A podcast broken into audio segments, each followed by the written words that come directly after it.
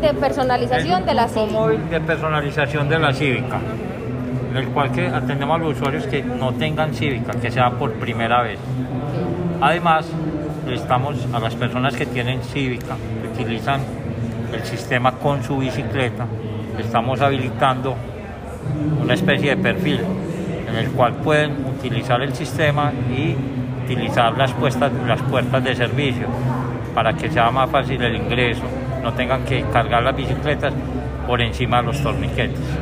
Estamos habilitando eso a las personas que ya tienen cívica o a estas personas que apenas van a venir. ¿Tienen que presentar algún documento? ¿Tienen que pagar algo? Si es por primera vez no tiene costo la tarjeta cívica, se les da con el- la cédula, o si es menor de edad, pues con su tarjeta de identidad. No tiene ningún costo si es primera vez.